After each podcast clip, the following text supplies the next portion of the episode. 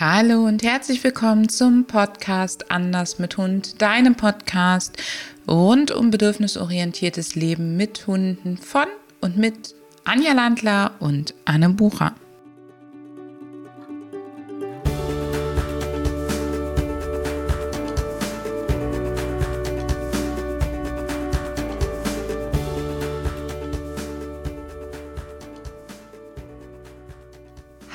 Und herzlich willkommen zu einer weiteren Episode von deinem Anders mit Hund Podcast. Heute unterhalten Anja und ich uns für dich über das Berufsbild der Hundetrainerin beziehungsweise das Berufsbild als sozusagen Expertin, Experte der Mensch-Hundeteams begleitet. Und du merkst an meinem Rumgeeier schon, dass ich mit dem Begriff Hundetrainerin gar nicht so, so happy bin. Anja, wie geht's dir? Wie happy bist du mit dem Begriff?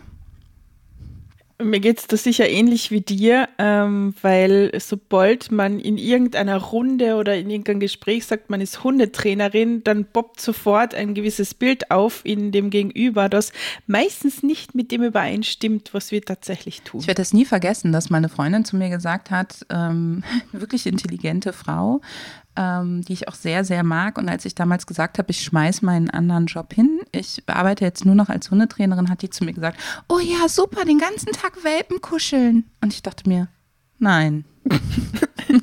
nein, das ist so das Letzte, was ich tatsächlich tue.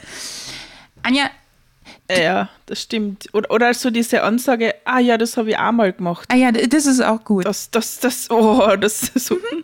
okay. Da habe ich mal einen Wochenendlehrgang gemacht.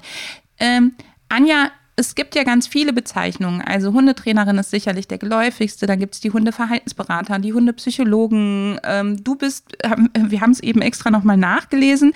Ich bin Trainerin für Menschen mit Hund. Du bist, ähm, hast studiert in Anführungsstrichen Psychologie, Hund mit Spezialisierung, Verhaltensberatung und tiergestützte Sozialarbeit. Ich habe noch gemacht äh, Psychosomatik. Also wir haben so ganz viele tolle Bezeichnungen. Ähm, die wir nie, die wir verwenden. nie verwenden, genau. ähm, weil wir sagen auch meistens dann doch wieder Hundetrainerin, auch wenn wir mit dem Begriff nicht so happy sind, aus verschiedenen Gründen, weil es einfach der geläufige ist. Und alles andere immer so ein Rumgeeier ist. Ähm, für mich ist immer die große Herausforderung, den Menschen zu sagen, was ich konkret tue, weil tatsächlich die Leute immer das Gefühl haben, wir arbeiten mit Hunden. Ähm, und ähm, diese ganzen Begriffe ja nicht geschützt und nicht abgegrenzt sind. Und hast du für dich irgendwie was festgestellt, dass man da doch irgendwie, wenn man sich auf dem Markt umguckt, eine Abgrenzung machen kann? Oder wie würdest du vorgehen, wenn man jetzt überlegt, was man macht, dass man sich entscheidet, ähm, was man konkret tut? Äh, ja, ich finde das total schwierig. Also die, es gibt ja so diese allgemeine naja, Definition möchte ich jetzt nicht sagen, weil das ist ja genau das Problem. Aber die allgemeine Vorstellung, Hundetrainerin und Verhaltenstrainer oder Berater. Verhaltensberater, genau so oder so. Ähm, und ich finde halt, dieser Übergang ist so wahnsinnig fließend, dass man das gar nicht so richtig stark abgrenzen kann. Ja, man, das ist halt alles sehr künstlich, würde ich sagen. Ähm, und also ich tue mir das sehr schwer. Ich tue mich da auch total schwer und wenn wir ganz ehrlich sind und man mal genauer hinguckt, dann ist es ja im Menschenbereich tatsächlich auch ein bisschen so. Also wir haben es ja zum Beispiel tatsächlich Ausbildung Hundetrainerin genannt für diejenigen, die eben ähm, Mensch-Hund-Teams begleiten wollen. Ich sage immer für den normalen neurotischen Alltag. Und wir haben es Verhaltensexpertin genannt für diejenigen, die tatsächlich ähm, dann weitergehen wollen und ähm, Tierärzte, die zum Beispiel die Zusatzqualifikation zur Verhaltenstherapie haben dass die begleiten wollen bei schwierigen Fällen als Trainer eben oder die auch so viel, viel tiefer in die Problemverhalten einsteigen wollen, als das für den, den klassischen Hundetrainer notwendig ist. Ähm, und wir haben uns damals ja ganz bewusst gegen den Begriff Verhaltensberater beim zweiten Durchgang entschieden, weil wir eben rausstellen wollten, dass wir nicht nur reden, sondern dass es auch bei uns sehr viel um Praxis geht. Und dass Praxis eben nicht über Reden stattfindet. Und was ich total spannend finde, ist, in der Menschenpsychologie ist eigentlich ist auch so, dass jemand, der Psychologie studiert hat, nicht unbedingt als Therapeut arbeitet, sondern dann kommt noch der Psychotherapeut obendran, der dann eben in die praktische Arbeit mit Menschen geht. Und das ist was, wo ich drauf gucken würde an deiner Stelle. Bekommst du das Wissen oder bekommst du Wissen plus konkrete Praxis und zwar nicht nur mit dem eigenen Hund, sondern oder mit den Hunden der Mitstudenten, nenne ich es mal, ähm, nicht nur in Seminaren, sondern bekommst du tatsächlich auch Praxis im Sinne von Mensch-Hund-Teams über einen längeren Zeitraum hin begleiten oder mit anleiten helfen, auch ein, solche Sachen eben. Ja, für uns ist es ja normal, dass wir Begriffe aus unserer Menschenwelt nehmen, auch wenn wir mit Tieren arbeiten. Und deshalb finde ich den, diesen, dieses Bild, das du jetzt da gerade gemacht hast, total passend, ja, dass der Psychologe jetzt einfach über die Theorie Bescheid weiß und der Therapeut aber das dann in die Praxis umsetzt, um wirklich Hilfestellung geben zu können. Also Hilfestellung nicht nur in Form von Wissen, sondern eben auch in Anleitung.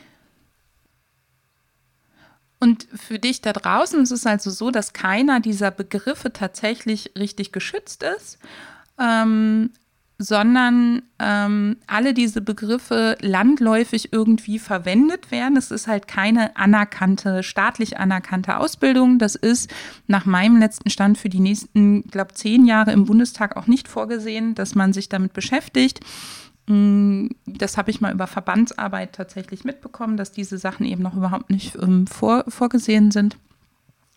Und ähm, es gilt also an dir, immer zu hinterfragen, was will ich hinterher mit den Teams machen und bekomme ich die Skills dafür in der Ausbildung? Ja, das sind wirklich. Das und ich finde es total wichtig, wenn du darüber nachdenkst, Hundetrainerin zu werden oder Hundetrainer, dass du eben zum einen das Wissen tatsächlich über ähm, den Hund natürlich brauchst, über Hundeverhalten, ähm, dass du nicht starre Übungen bekommst, sondern über Lernverhalten Bescheid weißt, dass du lernst, es auch dem Menschen beizubringen und nahezulegen, was er zu tun hat, also den Menschen ganz konkret anzuleiten und dass du lernst, dass Hundetraining ein Handwerk ist, was tatsächlich jeder lernen kann, wo es also dann auch ums Tun geht. Was findest du noch wichtig, Anja?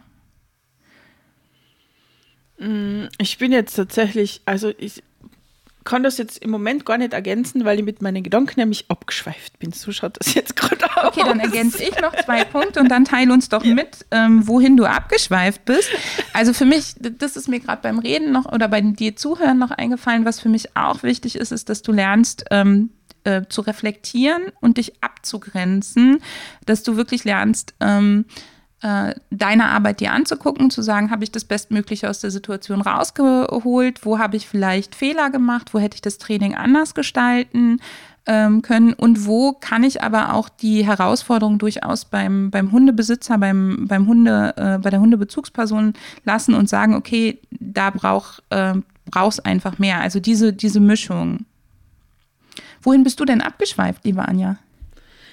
Ich bin bei dem immer noch bei dem Begriff Hundepsychologie und Psychologe hängen geblieben und äh, habe gerade überlegt, warum ich das damals gemacht habe, warum ich diese Ausbildung damals gemacht habe, warum ich das angesprochen hat und bin dann draufgekommen, dass das äh, also einfach ein Teil meiner, sage mal, Persönlichkeitsentwicklung war. Ich war nämlich damals noch, ich sage mal, extrem anders eingestellt als heute. Ich möchte, ich möchte das jetzt gar nicht sagen, aber für mich war das also Psychologie war wie für mich irgendwie so ein Hexenwerk, ja, sowas, das hat sowas übernatürlich, sowas Geniales gehabt, also so habe ich es mir halt vorgestellt. Und äh, deshalb hat mir das damals angesprochen, heute sehe ich das anders. Okay, bei mir war es tatsächlich so, mh, mm, ich, dass ich ja immer schon oder schon viele, viele Jahre der Typ bin, der total gerne lernt, lernt, lernt, aber auch sehr viel in die Praxis umsetzen will und das sehr systematisch und, und zackig. Also ich habe ja auch so ein bisschen, ein bisschen Ehrgeiz. Ähm, Und das ist bei mir tatsächlich war es so, dass ich zu meiner Ausbildung gekommen bin, weil ich immer wieder Seminare, Seminare, Seminare gemacht habe und dann festgestellt habe, es wiederholt sich so viel und eigentlich ähm, kriege ich immer nur so ein Puzzleteilchen, aber mir fehlt der rote Faden. Und dann tatsächlich mich dafür entschieden habe, diese Ausbildung zu machen. Und für mich aber ganz klar war, ähm, reines Wissen kann ich mir anlesen. Ich brauche was, wo ich tatsächlich auch praktisch umsetze.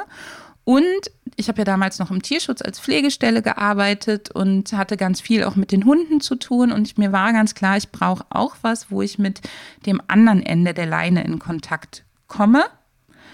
Und tatsächlich war das ja dann auch ein Teil, was wir aber eben bei unserem Ausbildungskonzept uns damals überlegt haben, du und ich, dass das genau in unseren Ausbildungen eigentlich zu kurz gekommen ist. Genauso wie ja viele den Beruf anfangen wegen Probleme mit dem eigenen Hund und die nicht unbedingt gelöst werden, wenn man jetzt erstmal nur Theorie, Theorie, Theorie lernt und man dann noch so engstirnig ist, dass man das gar nicht angehen kann.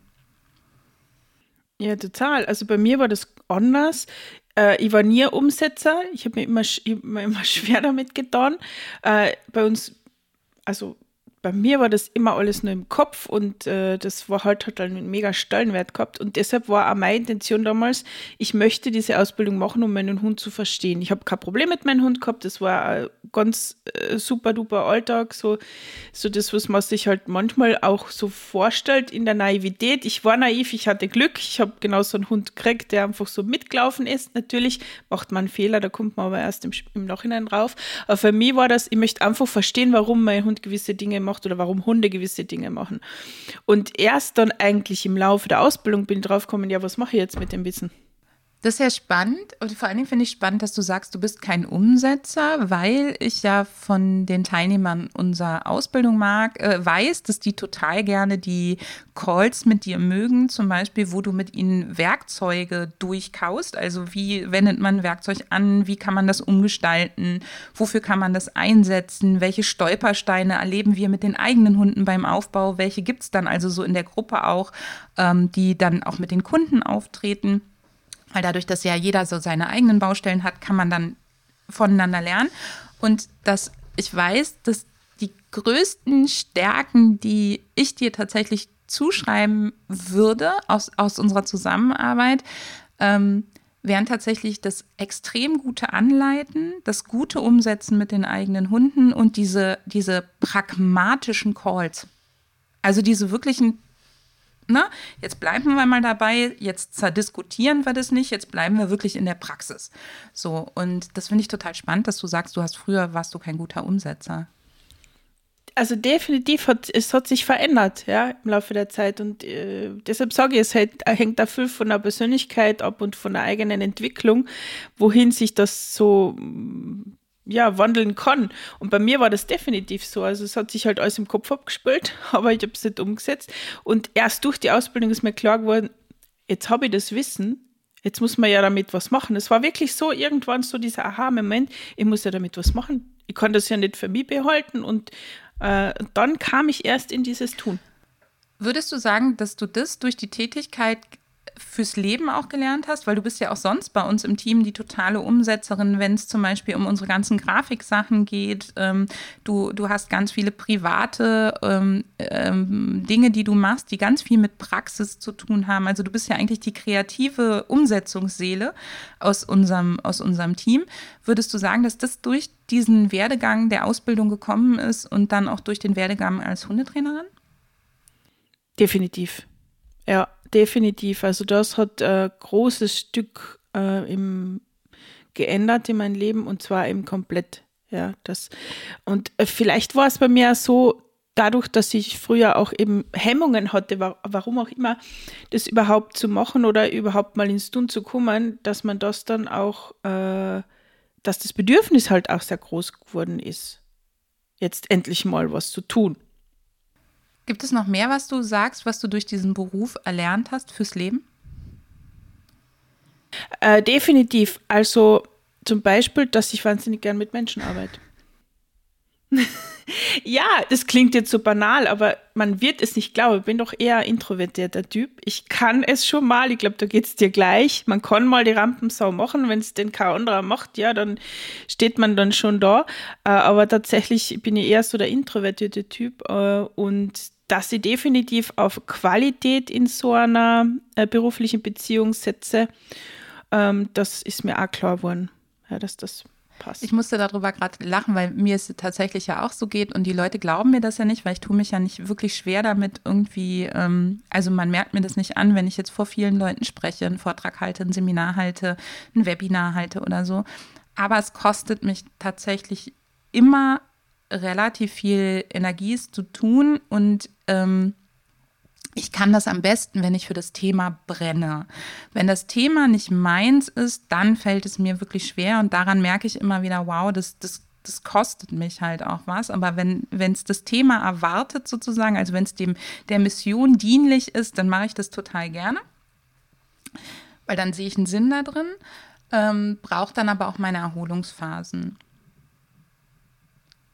Während wenn ich mit, mit den Mensch-Hunde-Teams direkt arbeite, dann ist es halt, oder auch in den Calls mit unseren vertrauten Teams arbeite und eben nicht die Rampensau machen muss, sondern tatsächlich eben sehr inhaltlich auch arbeiten kann und mit einer persönlichen Beziehung irgendwie auch arbeiten kann, dann merke ich, es kostet mich überhaupt nichts, sondern ich gehe aus diesen Calls eigentlich raus und bin total happy. Genau, geht es dir dann auch so durch den Calls, dass man da wirklich, also wenn die vor allem abends stattfinden, dass man da erstmal eine Zeit wieder braucht, weil man irgendwie so ich, ich will jetzt nicht sagen euphorisch, aber man ist, man, man ist so voller Energie, weil, weil das einfach eine tolle Zeit war und äh, da schöne Ergebnisse sind. Ich würde schon sagen, dass ich so ein bisschen Euphorie empfinde. Ich habe dann, also wenn der Call gut war, habe ich tatsächlich ähm, wie so eine Art Flow-Zustand und fühle mich ganz oft auch wieder für neue Sachen inspiriert. Und manchmal äh, finde ich es ein bisschen schade, dass wir die Calls nicht morgens um sieben machen, weil ich glaube, dann würde jeden Tag irgendwie was Neues entstehen direkt danach. ähm, mir geht es auch so und ich brauche tatsächlich nach diesen Calls, wenn ich, ähm, also gerade wenn ich so Tage habe, wo die Calls dann abends bis halb neun gehen oder so, dann brauche ich tatsächlich irgendwie noch so ein, so ein Runterfahrritual, damit ich danach ähm, überhaupt ins Bett komme. Im Sommer geht das ganz gut, weil dann gehe ich einfach nochmal eine kleine Gassi-Runde im, im Halbdunkel oder im, in der Dämmerung. Dann geht das ganz gut, aber im Winter merke ich teilweise, dass, dass ich die Energie irgendwie noch abfließen lassen muss. Mhm. ja. Was ich durch den Beruf für mich tatsächlich gelernt habe, ist ähm, ganz viel über mich als Mensch und darüber mich als Mensch mit meinen Qualitäten zu sehen. Und ähm, das, was viele als Schwäche an mir vielleicht wahrnehmen würden, auch als Stärke sehen zu können und gleichzeitig, was für mich total wichtig war, diese ewigen oder auch immer wieder ja ein Prozess ist, man ist damit ja nie fertig, diese ewigen Selbstzweifel und dieses Vergleichen mit anderen und drauf gucken, was andere von einem denken, das tatsächlich ein Stück weit loszulassen und sich lieber darauf zu konzentrieren, was erreiche ich eigentlich gerade mit den Mensch-Hunde-Teams, ähm, was erreiche ich gerade für mich, wie fühlt sich das für mich an, diesen Weg zu gehen, was erreiche ich mit meinen Tieren und Erfolg für mich einfach nochmal ganz anders zu definieren. Ja, ähm, das geht mir ähnlich. Äh, also für mich, mh, mm, also dieses Erfolgsthema, das ist tatsächlich auch etwas gewesen, äh, was ich dann ja erst spüren konnte, wie ich dann ins Handeln gekommen bin. Ähm, aber das war natürlich auch schön dann mit den eigenen Hunden und natürlich mit den Kunden. Ähm, so, Faden verloren. Egal, machen wir weiter. Ich hatte vor ein paar Tagen ein echt spannendes Gespräch, genau nämlich über dieses Erfolgsthema mit meiner Mutter und über Emanzipation. Und ähm, ich habe ja so einen richtig straighten Karriereweg in der Industrie erst hingelegt und war damit aber überhaupt nicht glücklich. Und wir hatten jetzt tatsächlich so ein Gespräch darüber, warum bin ich diesen Weg überhaupt gegangen. Und es war so, dass mir gefühlt in der Kind- und Jugendzeit so ein bisschen die Vorbilder gefehlt haben. Und vielleicht kennt ihr das da draußen auch, wie ich mein Leben gestalten will. Also ich war mir ganz klar, ich würde nicht so in der Mutterrolle aufgehen wie meine Mutter. Meine Mutter hat ganz viel politische Arbeit trotzdem gemacht, aber die habe ich als Kind gar nicht so wahrgenommen, sondern ich habe halt wahrgenommen, dass Erfolg und Definition von erfolgreich ganz viel in dieser Männer-Management-Hierarchieebene ist und bin dann tatsächlich erstmal äh, diesen Weg gegangen und bin den auch sehr unweiblich, würde ich mal sagen, gegangen, weil ich einfach keine anderen Beispiele dafür hatte. und bin dann da nicht glücklich geworden. Und danach kam tatsächlich erstmal ein großes Loch für mich, weil ich überhaupt nicht wusste, wie, wie gehe ich das jetzt neu für mich an. Und das hat sich tatsächlich im Rahmen meines Hundetrainerlebens ähm, für mich nochmal ganz anders entwickelt, wie eben ich für mich Erfolg definiere und was dann auch so mein persönlicher Weg ist. Und ich glaube, dass ich das, egal was ich in 20 Jahren machen werde, äh, ob ich dann noch Hundetraining mache oder keine Ahnung was, Menschen beim Lymph- und Lipödem begleite, weil ich es 20 Jahre lang gut mit mir gemacht habe, 25 Jahre lang, ähm, dann, ich glaube, dass ich das immer für mich mitnehmen kann. Und das war für mich ein total wichtiges Thema eigentlich. Ist total spannend. Und ich habe meinen Vorden auch wieder gefunden. Was ich noch sagen wollte, äh, was für mich ein großes Learning war, auch, ähm, war, dass ich äh, gelernt habe, Feedback anzunehmen. Das war jetzt, ich sag mal, in unserer Familie nicht üblich. Also es wurde nicht kritisiert, sondern es war immer alles toll, was wir gemacht haben. Das ist schön als Kind, muss man echt sagen. Es ist schön, ähm, aber es macht natürlich, es bereitet einen nicht wirklich aufs auf unser gesellschaftliches Leben und vor allem nicht auf unser berufliches Leben vor. Ähm, aber da habe ich es ganz schön lernen können, weil du ja wirklich sofort merkst, äh, ob das, was du sagst, also das, was du kommunizierst, tatsächlich ankommt, ähm, wie es ankommt und du halt direkt Feedback kriegst. Ich habe zum Beispiel zu Beginn immer so leise gesprochen und teilweise so viel genuschelt, dass mir die Leute einfach nicht verstanden haben. Die haben mich einfach nicht verstanden. Klingt jetzt total simpel und eigentlich so ihr Wort, aber das waren so die ersten Aha-Momente für mich. Ja, okay, dann änderst du das halt einfach. Es ist nicht schlimm, es tut nicht weh, du änderst das einfach. Voll gut. Ja, wie man Leute anleitet, finde ich sowieso nochmal, also da kann man ja ganz viel drüber lernen, weil ich bin ja so ein Wissensnerd und tatsächlich in der praktischen Anleitung, wenn ich mit einem Mensch-Hund-Team irgendwo arbeite und der Hund ist dabei, dann gibt es von mir gar nicht so viel Wissen in dem Moment, weil das war auch ein total wichtiges Learning für mich, dass solange der Hund dabei ist, geht es darum, für den Hund die bestmögliche Lerngelegenheit zu gestalten und der Mensch kann es gerade eh nicht aufnehmen. Also auch dieses Lernen, wann kann ich meinem Gegenüber was zumuten und auch das Einnehmen der Perspektive, dass ich immer sage, ich komme davon, dass dieses Team gerade das Bestmögliche leistet und stülpt denen jetzt nicht einfach was über. Und das liebe ich auch an unserem Beruf. Also dieses permanente Perspektivenwechseln und manchmal hat es echt was von einem guten Buch oder so, dass man immer mehr Perspektiven einnehmen kann. Über was sollte man sich bewusst sein, wenn man sich mit dem Thema Hundetrainerin sein, Hundetrainerin werden, wie auch immer wir es jetzt nennen wollen, ähm, Begleiten von Mensch-Hundeteams ähm, nach Gedanken macht oder auch wenn man sich einen Hundetrainer sucht. Also über was sollte man sich bewusst sein, was dieser Beruf einfach mit sich bringt?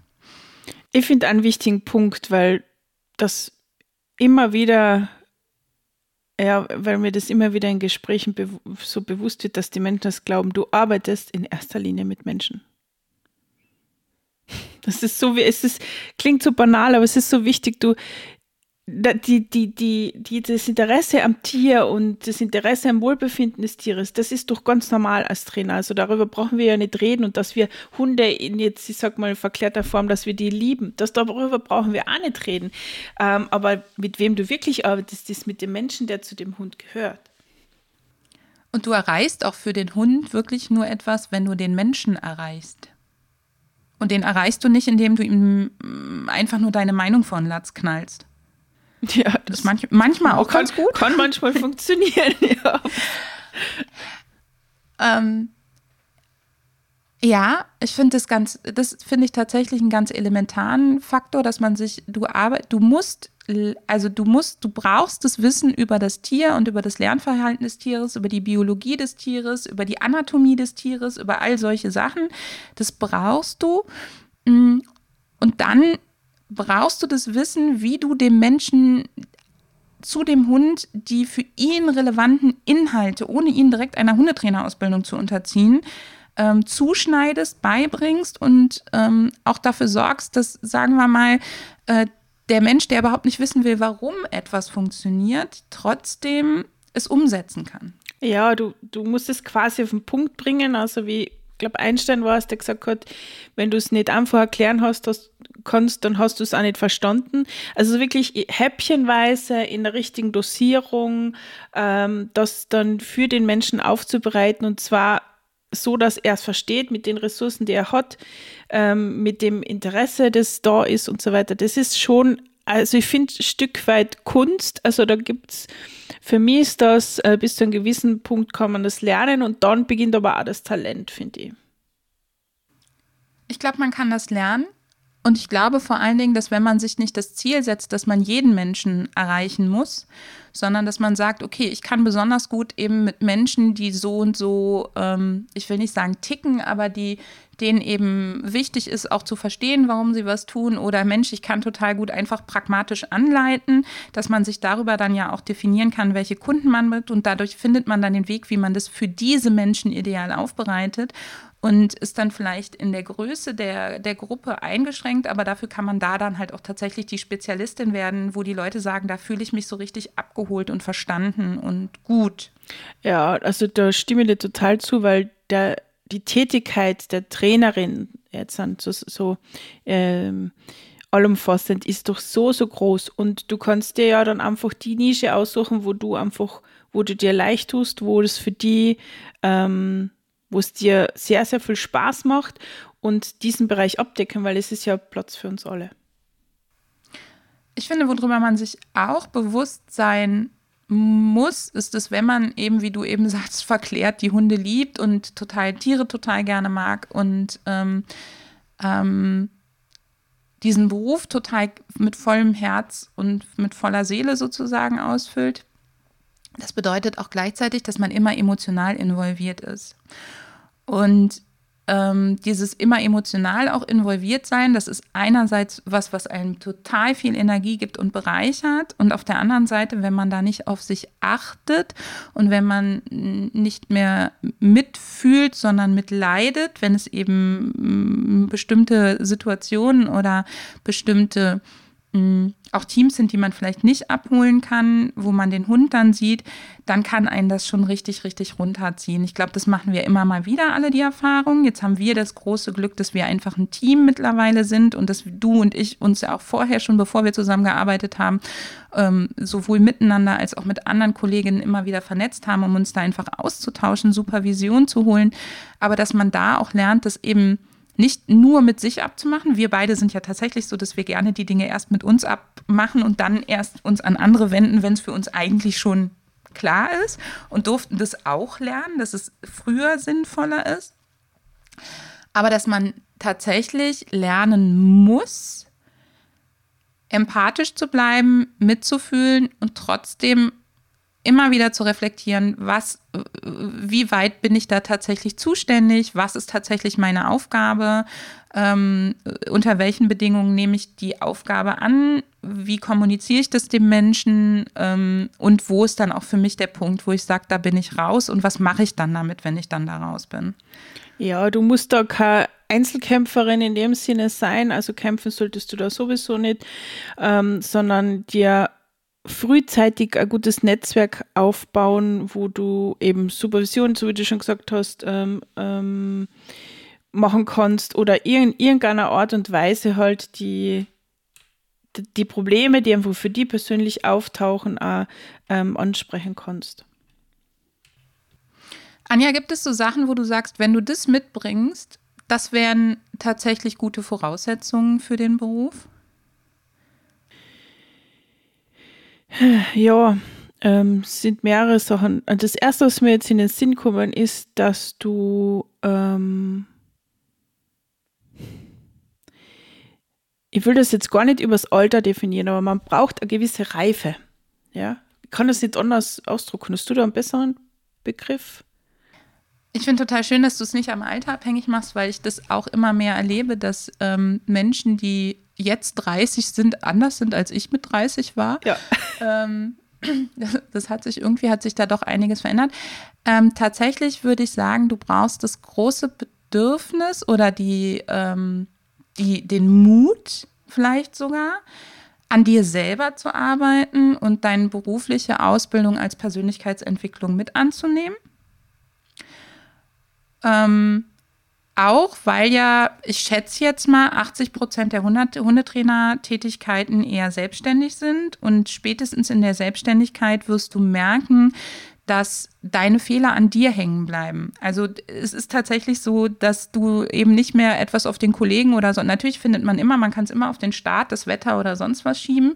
Aber tatsächlich ist es ähm, für diesen Beruf, wo du Prozessbegleitung machst, also Menschen und Hunde innerhalb eines Prozesses Schritt für Schritt begleitest, wo du mal Motivator bist, mal auch vielleicht Grenzensetzer mhm. bist, mhm. mal ähm, Berater bist, mal Anleiter bist, ist es total wichtig, dass du eben bereit bist, dich an all diesen Stellen weiterzuentwickeln und nicht mit so einem vorgefertigten Bild reingehst, wie Menschen oder Hunde zu sein haben. Ja, das ist, das hast du wieder mal wunderbar ausgedrückt. Äh, und da einfach noch ergänzend kann ich nur sagen dazu, dass du da offen bist, dass du dich eben äh, rein vom Wissen her nicht nur im Bereich der Hunde fortbildest, weil als Trainer bist du, hast du so viele Rollen. Und da ist es gut, wenn du auch Interessen in verschiedenen Gebieten hast. Also der eigene Persönlichkeitsentwicklung, das haben wir jetzt eh schon, glaube ich, mehrmals erwähnt, aber auch der äh, Mensch-Mensch-Beziehung, also da auch in die in die Humanwissenschaften zum Beispiel ein Stück weit sich da zu interessieren oder ähm, fortzubilden, das macht schon Sinn. Also das sehe ich als Voraussetzung, dass man da offen ist und sagt, nicht nur Hund, Hund, Hund, Hund, Hund, sondern eben auch der Mensch, der da noch dran hängt oder auch die Umwelt, je nachdem. Du Liebe da draußen, du lieber da draußen, wenn du sagst, Mensch, das Thema interessiert mich tatsächlich, was diesen Beruf noch alles ausmacht und was man alles ähm, fachlich wie im Bereich der Didaktik etc.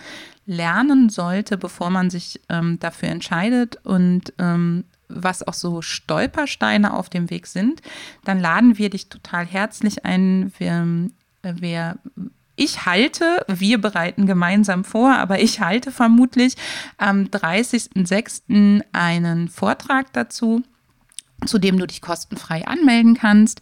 Ähm, wir verlinken dir das hier in den Show Notes und würden uns total freuen, wenn du dabei bist. Und wenn du dich dazu anmeldest, dann fordern wir dich auch dazu auf, deine konkreten Fragen einzureichen, ähm, damit wir eben den Vortrag für dich wirklich gut passend aufbereiten können und dich darüber informieren können und ähm, äh, genau darüber informieren können, wie eben unserer Meinung nach unseren Werten und nach unserer Methodik das dann auch aussehen sollte.